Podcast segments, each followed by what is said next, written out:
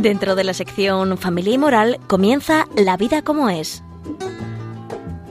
Un programa dirigido por José María Contreras.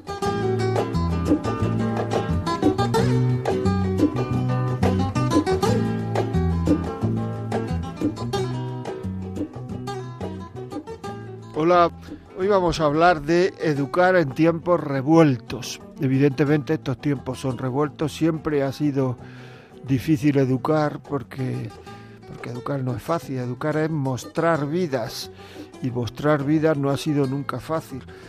Y ahora nos quejamos mucho, nos parece mucho más difícil que siempre, pero bueno, leí no hace mucho una piedra que se ha encontrado, me parece que en Jordania, de hace dos mil años, donde pone más o menos, hay de estos tiempos donde los hijos no obedecen a sus padres. O sea que hace dos mil años. O sea que parece que esto ha sido una, una cuestión de, de siempre. Aunque ahora quizá estoy de acuerdo sea más difícil educar porque estamos en una sociedad que no es normativa. Es decir, antes pues uno se subía a un árbol y te venía una vecina y te decía, se a a tu madre y tal. Y, o sea, la gente te iba indicando por la calle, aunque no te conociera, si hacías cosas que no estaban bien, te iban indicando que no estaban bien. Ahora no se puede decir eso porque a lo mejor viene la madre y te dice, yo, mi hijo se sube donde le da la gana. O sea, que es que no... No, no, no, no, hay normas y todo es relativo todo es relativo. Y por otra parte, hay más gente que no ha sido educada, o por lo menos que no ha sido ni intentado ser educada. La educación, algunas veces he comentado que un día al terminar una conferencia se me acercó una mujer boliviana y me dijo, ¿me puedes recomendar un libro para educar a mis hijos? Claro, así de pronto recomendar un libro, o sea, entonces yo le dije, ¿y por qué? ¿Por qué tienes este interés? ¿Por qué tienes...? Y me dijo, porque yo no he sido educado y no siendo educado se sufre mucho. Y eso es verdad. Eso es una verdad como un templo. Cuando una persona no es educada, se sufre mucho. Y ahora parece que, ahora parece que no se educa. No se educa. ¿Por qué? Porque hay una gran preocupación de los padres por la salud de los hijos, cosa que es muy buena, por lo que comen, que sea sano, que no sea sano, una gran preocupación por, por lo que viste, no vaya a querer colegio, se distinga de alguno y se metan con él, etcétera, por la salud, todo esto es muy bueno, pero es que a todo esto se le está llamando educar. No se está educando a la persona, se está cuidando el cuerpo.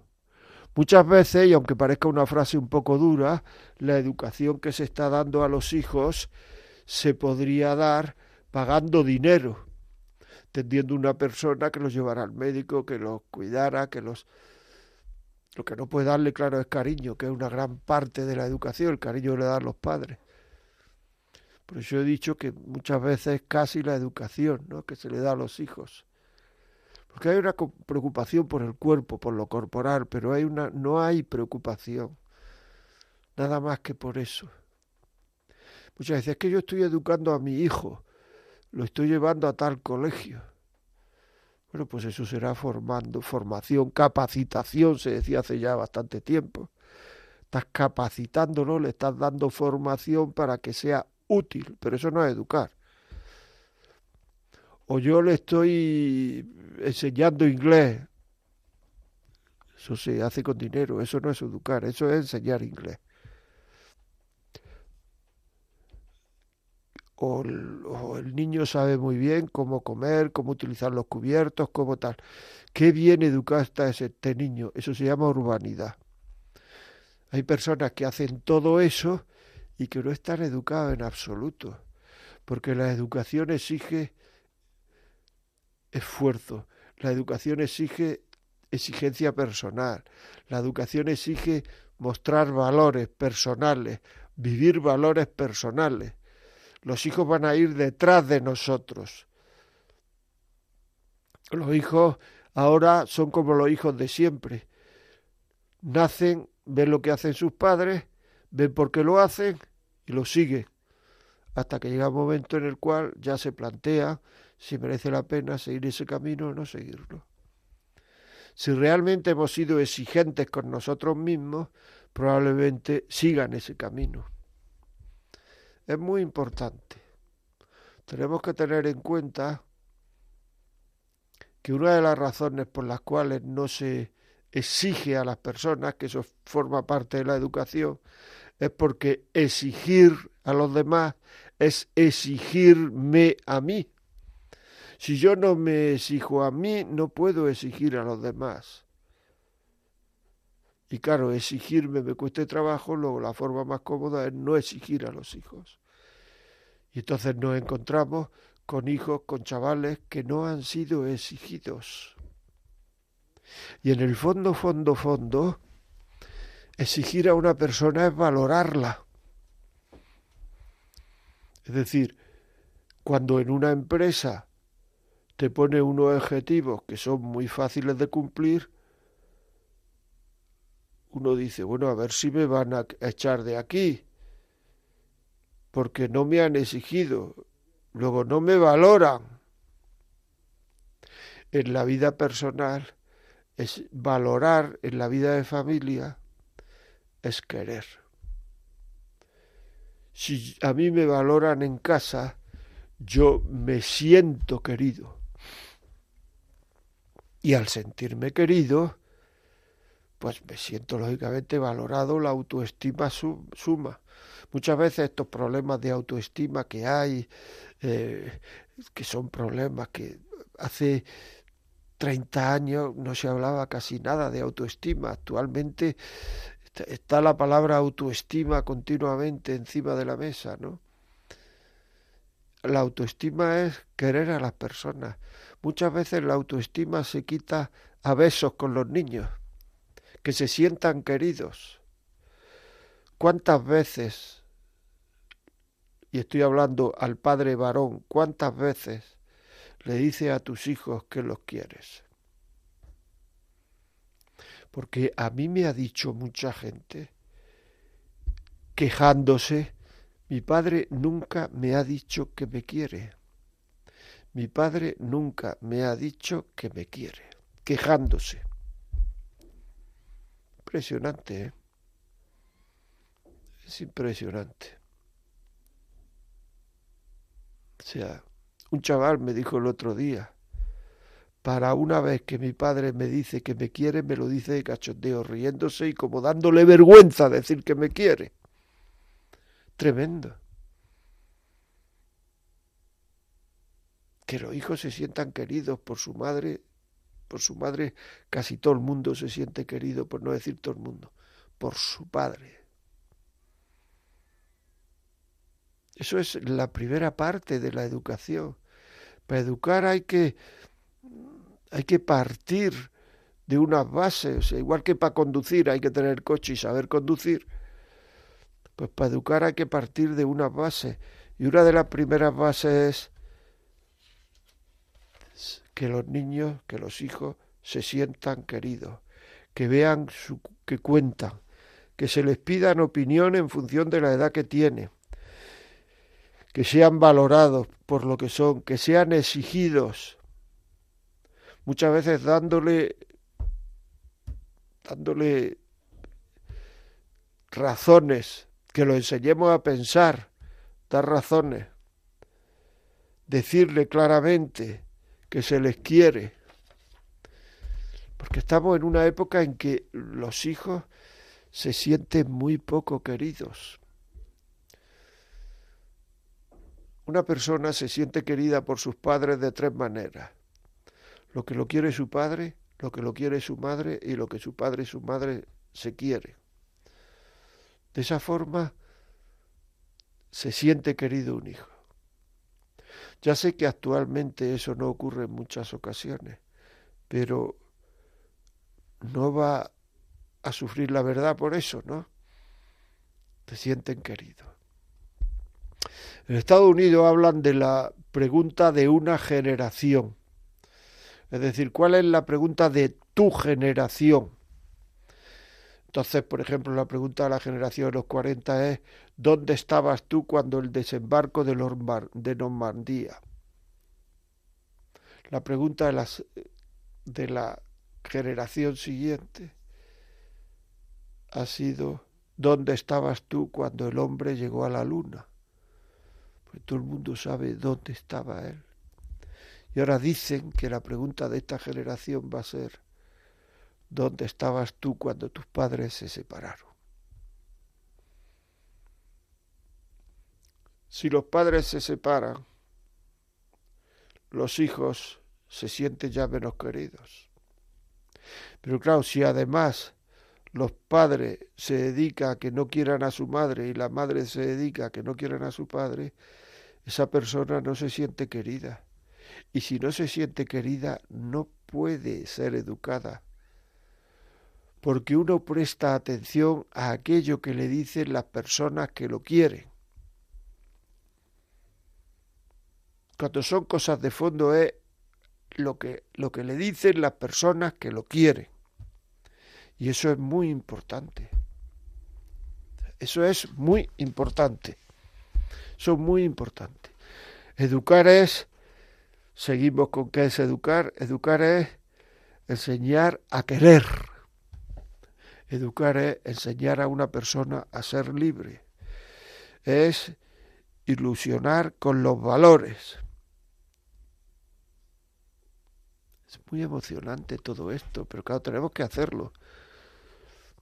Y el problema muchas veces es que actualmente muchos padres no han sido educados y los padres que han sido educados no quieren esforzarse, porque hay una cosa que hay que saber, que hay que educar cansados.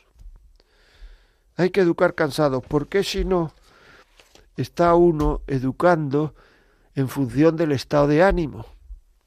Y la educación en función del estado de ánimo es arbitrariedad. Cuando un hijo piensa, esto se lo puedo decir a mi padre o no se lo puedo decir. Uh, ahora no se lo voy a decir, se lo voy a decir mañana por la mañana que está más descansado. Es que ese hijo piensa que su padre está educando en función de su estado, como esté su estado de ánimo.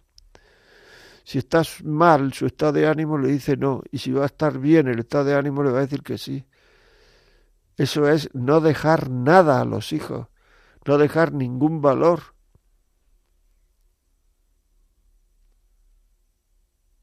Impresionante.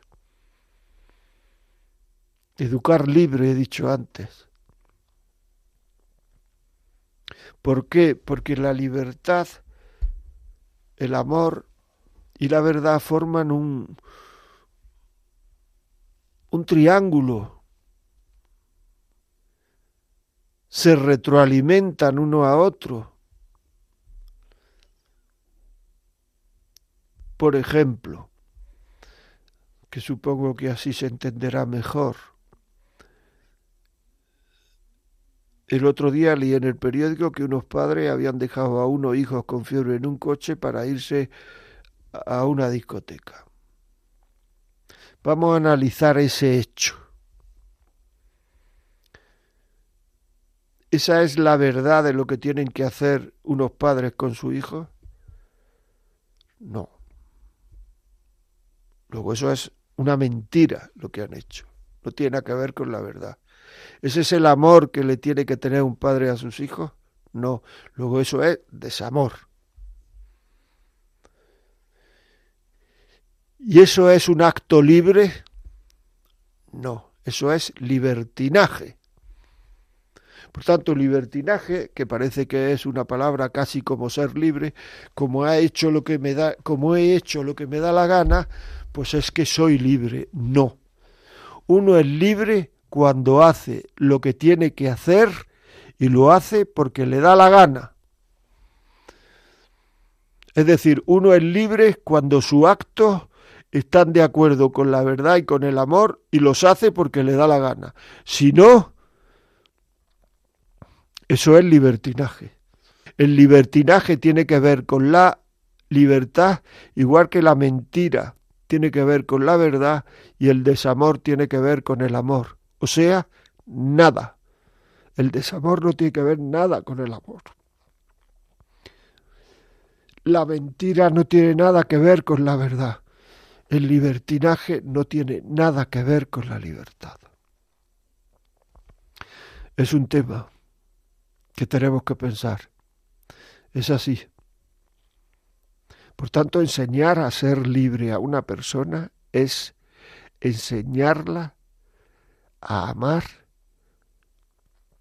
y a hacer el bien, hacer lo que debe de hacer porque me da la gana, con libertad, porque quiero hacerlo. Una persona puede hacer el bien y hacerlo a regañadientes. Es libre. Pero si una persona hace el bien por miedo, ya no es libre.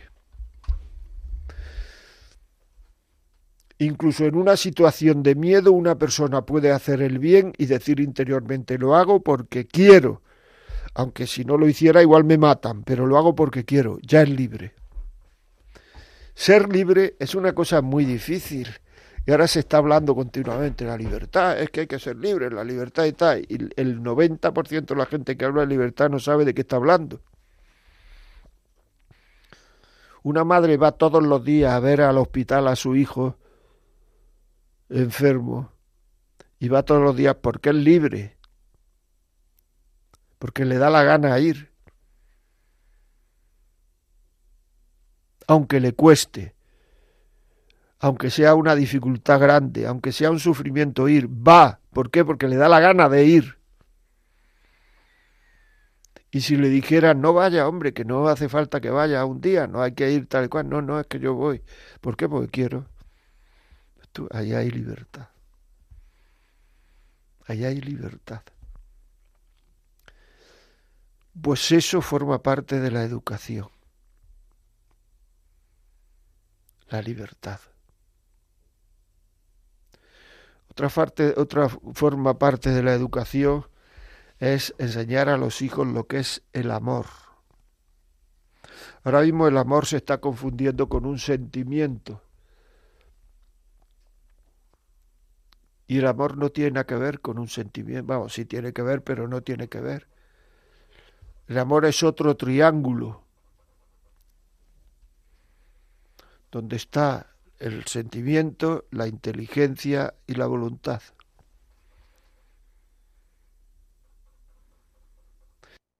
Dijeran que hagas una cosa muy muy difícil.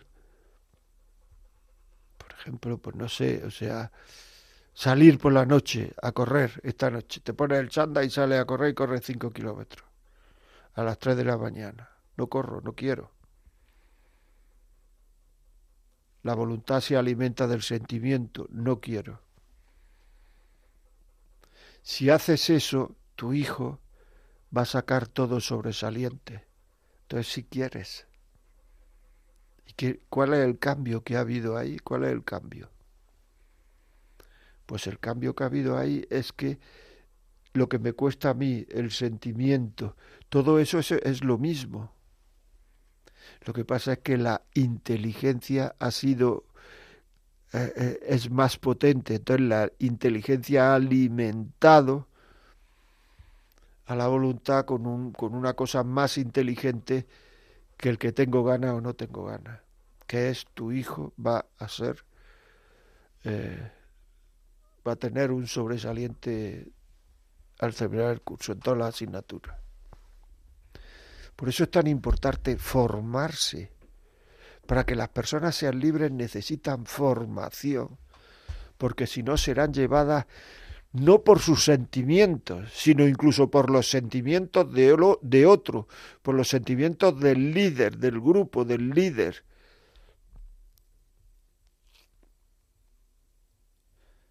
O sea, la gente sin formación son fácilmente convencibles porque lo único que tiene es sentimientos. Basta que le metan de una manera subliminal o no subliminal, le metan un sentimiento positivo para hacer algo y lo va a hacer. Porque no tiene formación, no tiene nada en la inteligencia, solo el sentimiento mueve a la voluntad. Muy importante eso. Por tanto, es para que una persona sea libre, hay que, hay que formarla, darle formación. Nosotros necesitamos formación para educar, porque en definitiva la formación es tener porqués para hacer las cosas. Si uno no tiene porqués para hacer las cosas, pues entonces lo que ocurre es que solo lo hará por el sentimiento, por lo que me pide el cuerpo, por el estado de ánimo, por la gana, por el sentimiento en definitiva. Y tenemos que tener porqués. Decía Nietzsche que todo el que, el que tiene un porqué para hacer las cosas encontrará un cómo hacerlas. Si tú tienes un porqué para educar a tus hijos, encontrarás un cómo, no te das la menor duda.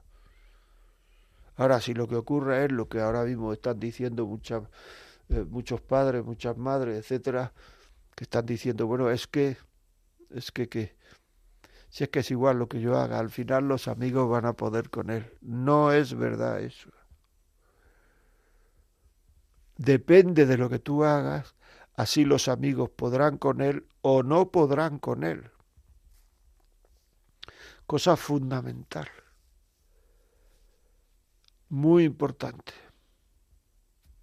Por otra parte, otra de las cosas necesarias para educar es la templanza. Templanza, sobriedad, o sea, pero la sobriedad, lo que es la sobriedad. Porque un día me preguntaron en televisión, dinos qué es lo más importante a la hora de educar. Tenemos un minuto, en un minuto qué es lo más importante. Y yo dije, la sobriedad.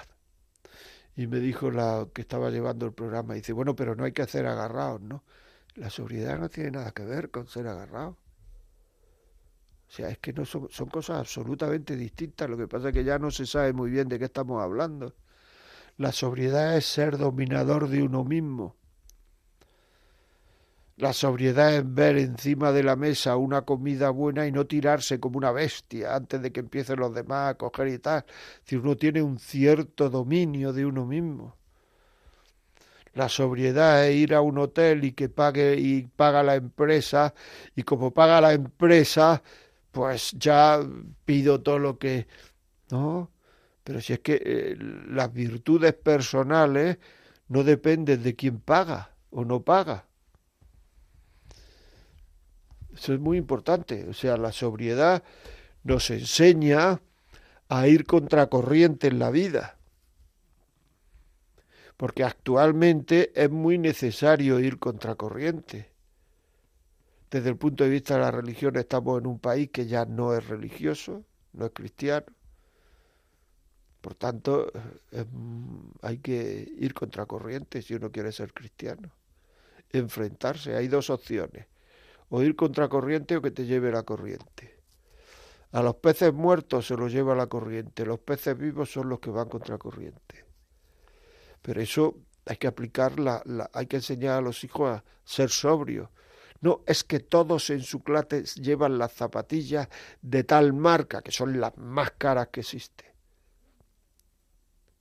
Claro, si no le compro zapatillas de estas marcas, pues entonces, ¿qué va a decir? O sea, es que se van a meter con él. Pues que se metan. Tú compras unas zapatillas que sean útiles para aquello que él va a hacer en el colegio. Si se mete con él, porque se defienda. Porque cuando tenga más años se meterá en la universidad por sus creencias, por forma de ser y luego en el trabajo. Tendrá que aprender a vivir, a vivir en una cierta, en una sociedad con una cierta hostilidad Tendrá que aprenderlo. Eso es muy importante. Saber dejar para los demás lo mejor. Pues si hay un bol de aceitunas, no coger la más grande, la más grande para los demás. O sea, e, en casa debe haber un lema. Para los demás, lo mejor. Así vamos matando poco a poco el egoísmo y vamos aumentando nuestro amor, porque, porque el amor siempre quiere el bien del otro Y si yo dejo para los demás lo mejor, estoy queriendo el bien del otro. Pero claro, eso también lo tiene que hacer el papá y la mamá. La mamá ya lo hace.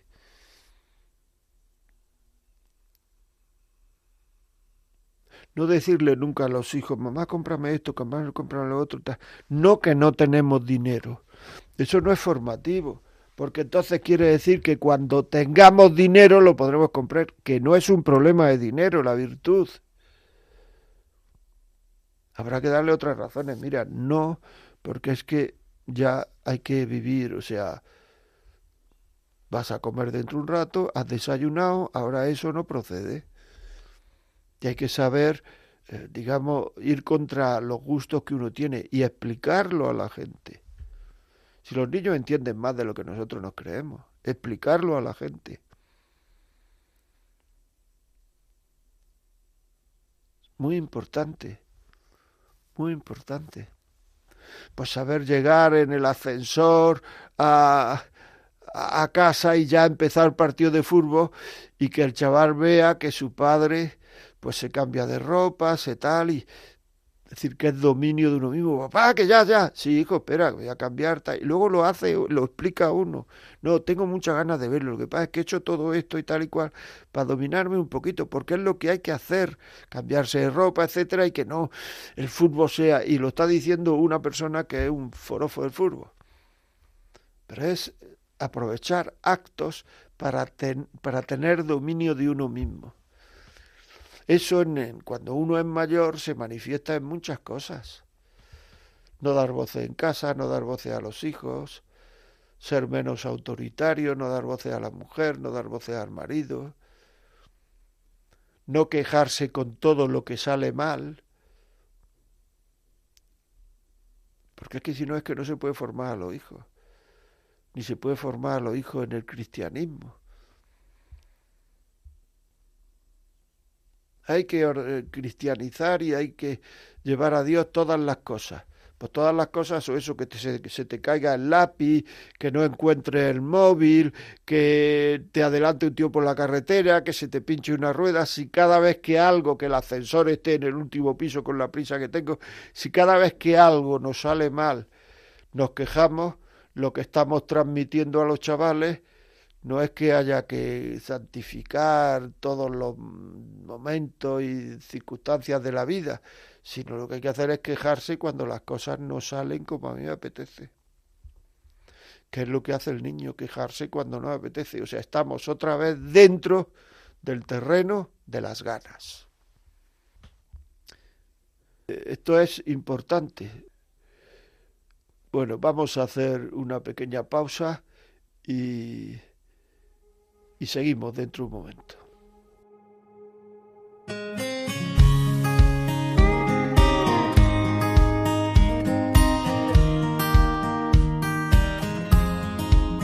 Cuando te vi sentí algo raro por dentro, una mezcla de miedo con locura y tu mirada habré perdido la más grande fortuna. No sé nada de tu historia ni de tu filosofía. Hoy te escribo sin pensar y sin ortografía. Para aprender a quererte, voy a estudiar cómo se cumplen tus sueños Voy a leerte siempre muy lentamente. Quiero entenderte. Cuando te vi tuve un buen presentimiento. De esos que llegan una vez en la vida. Quiero tenerte aunque sea solo un momento. Y si me dejas tal vez todos los días. No sé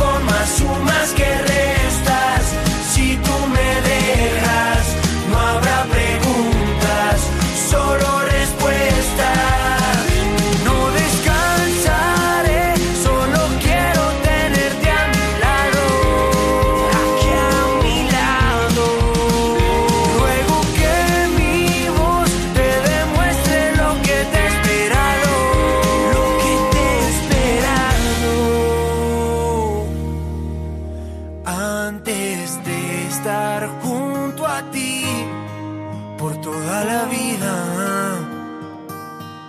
Quiero aprender a quererte. Quiero estudiar cómo se cumplen tus sueños. Voy a leerte siempre muy lentamente. Quiero entenderte. Quiero entenderte. Para enseñarte a extrañarme. Voy a escribirte mi canción más honesta.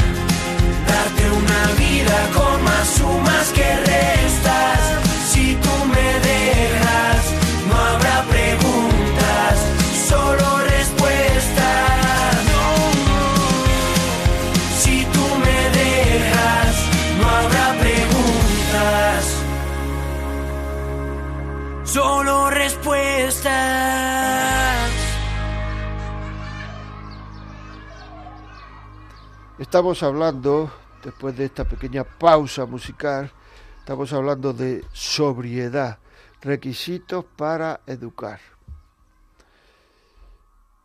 Otra cosa es comprender a los hijos. Eso es muy importante a la hora de educar. Cuando una persona no se siente comprendida, lo que te está diciendo es que no se siente atendida en su sentimiento comprendida en su sentimiento. Es el sentimiento lo que no se entiende. Por ejemplo, si viene tu hija a casa que dice que la ha dejado el novio, o que el novio, o que el chico que le gusta se ha ido con otra, etcétera, y viene pues hundida, hecho un lío, pues entonces lo que no se le puede decir es, pues ese niño es que es tonto, tal, me has dado una alegría, ese niño es tonto, no se porque no se ha sentido atendida en su sentimiento. No se ha atendido el sentimiento de esa persona. Si le dice eso, ese niño era tonto, no te preocupes, que hay muchos niños en el mundo, no sé cuándo pilla un cabreo y se tumba en el sofá y se tira tres días tumbar el sofá. En cambio, si le dice, hija, se pasa muy mal cuando eso ocurre, es verdad, es un chasco, es una, una frustración y tal, pero habrá que comer, habrá que poner la mesa, habrá que hacerse la cama, habrá que estudiar. Es decir, para exigir a la gente hay que atender y entender su sentimiento, aunque no se esté de acuerdo, atender y entender su sentimiento y corregir el comportamiento pero no corregir sentimientos, porque cuando uno corrige sentimientos lo que hace uno es que le está llamando a la otra persona tonta. Es decir, que yo estoy ahora preocupado porque el niño se ha ido con otra niña y tú me dices que el, el sentimiento que tengo es una idiotez. Me está llamando tonta. Porque uno no maneja los sentimientos, los sentimientos vienen en función de lo que pasa y en función de la sensibilidad que tiene una persona una persona muy sensible, sus sentimientos son mucho más fuertes que otra persona menos sensible. Entonces no puedes descalificar sus sentimientos. Eso es muy importante. Luego, una vez que se comprende el sentimiento, se puede corregir el comportamiento. Te entiendo perfectamente, pero habrá que darle de comer al abuelo. Eso es importante que los chavales, los hijos se sientan atendidos, entendidos, comprendidos. Los hijos y los mayores. Muchas veces la gente viene a contarte cosas y dice, ¿y qué querrá? Pues lo que quiere es que lo escuche y lo entienda, que lo comprenda, desahogarse. La gente necesita desahogarse. Y cuando se desahoga, esa ansiedad que lleva adentro va calmar, se va calmando. Escuchemos a los hijos. Que no los escuchamos, que te digo yo que no los escuchamos, que los escuchamos poco. En la preadolescencia, en la adolescencia, escuchemos a los hijos. Necesitan ser escuchados. Muchas veces nos parecen tonterías. El otro día me decía un chaval, Dice, mi padre dice que es una tontería lo que me ha pasado con el profesor, tuve un problema con el profesor, no sé. Y entonces ya está, es una tontería. Pero en cambio, cada vez que él se habla con su jefe, que lleva 25 años con el mismo jefe, eso ya es importantísimo. Es, una, es, es lógico lo que está diciendo este niño, es lógico. Por tanto, eso es muy importante también. Sea, y luego otra cosa que tenemos que hacer ya he dicho como tres cosas, sobriedad, sentirse querido, dos cosas, perdón, sobriedad, sentirse querido, y hay otra cosa, luchar contra la pereza. Luchar contra la pereza. He dicho antes que hay que educar cansado. He dicho antes no decir cosas en función de mi estado de ánimo, en función de mis intereses. Las cosas que le decimos a nuestros hijos que hay que vivir son cosas que nosotros tenemos que vivir aunque no nos hubiéramos casado y no hubiéramos quedado solteros. Si los hijos no perciben que mi padre o mi madre cuando está solo, cuando hacen un viaje de trabajo, cuando lo que sea, ¿no? Cuando se van un fin de semana solo, no viven esto que a mí me piden, si los hijos perciben eso, no sirve para nada para lo que digamos. Por tanto, eso que tú estás pidiendo a tu hijo, ¿tú lo vivirías si estuvieras soltero? No, pues no vale para nada lo que le estás diciendo, porque los hijos saben, saben, saben lo que le estamos diciendo, saben las intenciones. Hay como tres formas de comunicar la comunicación oral, que lo que uno dice son, por decir así, noticias. Mañana a las 11 vamos a pasear. Ya está, una noticia. O pasado mañana vamos a comer juntos. Perfecto. Después está la comunicación no verbal, que es el lenguaje de los gestos pero va a venir fulanito a comer. Bueno, a mí me ha dicho que sí, sí, pero ha hecho un gesto así con la cara. Yo creo que no viene. ¿eh? Lo que refleja son intenciones de las personas. El lenguaje de los gestos, intenciones de las personas. Y luego están el lenguaje de los hechos, lo que vive uno. Que eso lo que refleja son los valores que uno tiene lenguaje de los hechos, los valores que uno tiene. Los valores. Por tanto, el lenguaje de los hechos, de lo que nosotros hacemos, es lo más educativo, lo que educa más. Muchas veces pienso, ¿por qué el padre hace que su hijo, padre o la madre, pero fundamentalmente el padre hace que su hijo sean del mismo equipo que es él, porque lo ven, hablan, lo ven sufrir con su equipo, lo ven alegrarse con los goles que marca o con la clasificación o con que sube a primera división o con o que ha ganado la copa. Lo ven emocionarse, porque eso es una vida. Muchas veces transmitimos la religión y no ven eso si a nosotros desde pequeño nos viese alegrarlos por las cosas positivas, por las cosas que hay en la vida que agradan a Dios, y sufrir por las cosas que hay en la vida que desagradan a Dios desde pequeño, y sabemos quitar la televisión y decirle a nuestros hijos, eso lo quito porque eso ofende a Dios y yo no puedo verlo, no quiero verlo, porque eso están murmurando y no quiero verlo porque eso están calumniando y metiéndose con la fama y el honor de otra persona y no quiero verlo. Porque eso no es agradable, porque eso, porque nos ven que nos confesamos, que pedimos perdón a Dios y a nuestra mujer. Al final los hijos verán que merece la pena vivir así, si lo hacemos con alegría, y serán hijos cristianos y para eso nosotros tenemos que seguir formándonos en el cristianismo.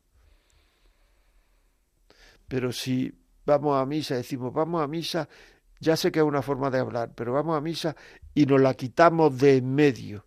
O sea, es un coñazo que hay que quitar, perdón, es un que hay que quitarse de en medio.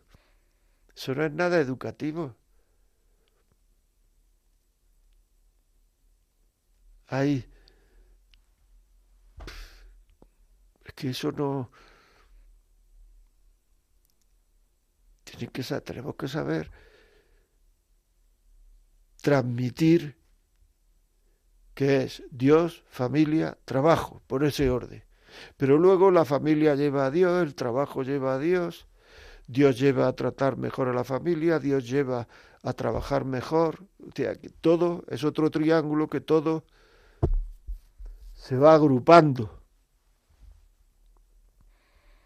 que todo se intercomunica. Pero esto hay que vivirlo y que vean que de verdad nos damos una alegría cuando hay una noticia positiva que trata mejor al Señor. Y cuando hay una noticia negativa que ofende a Dios, nos ve preocuparnos. Es que educar es transmitir vida, no echar sermones ni echar discursos. Y si echamos sermones y discursos, quiere decir que eso está sustentado por una vida. Si no, no vale para nada. Y todos podemos. Aseguro que todos podemos ir para adelante. Todos podemos educar. Y el que piensa es que yo no lo he hecho más en el pasado, fuera, el pasado está borrado de ahora en adelante. Tengo que mejorar, tengo que formarme, tengo que vivir mejor mi cristianismo. Si soy cristiano, se trata de vivirlo mejor cada vez más. Pues haciendo todo esto, los hijos, la mujer, el marido se sienten más queridos, que es lo que debe de haber en el ambiente de una familia. Ser queridos. Bueno amigos, pues hasta hasta otro momento. Si quieren este programa lo pueden pedir al 91 esta conferencia o esta charla 91 822 8010 91 822 8010 o escribir a la vida como es arroba radiomaria.es y manifestar lo que quieran, ayuda, lo que quieran, que aquí estamos. Pues nada, hasta otra próxima conexión. Un saludo.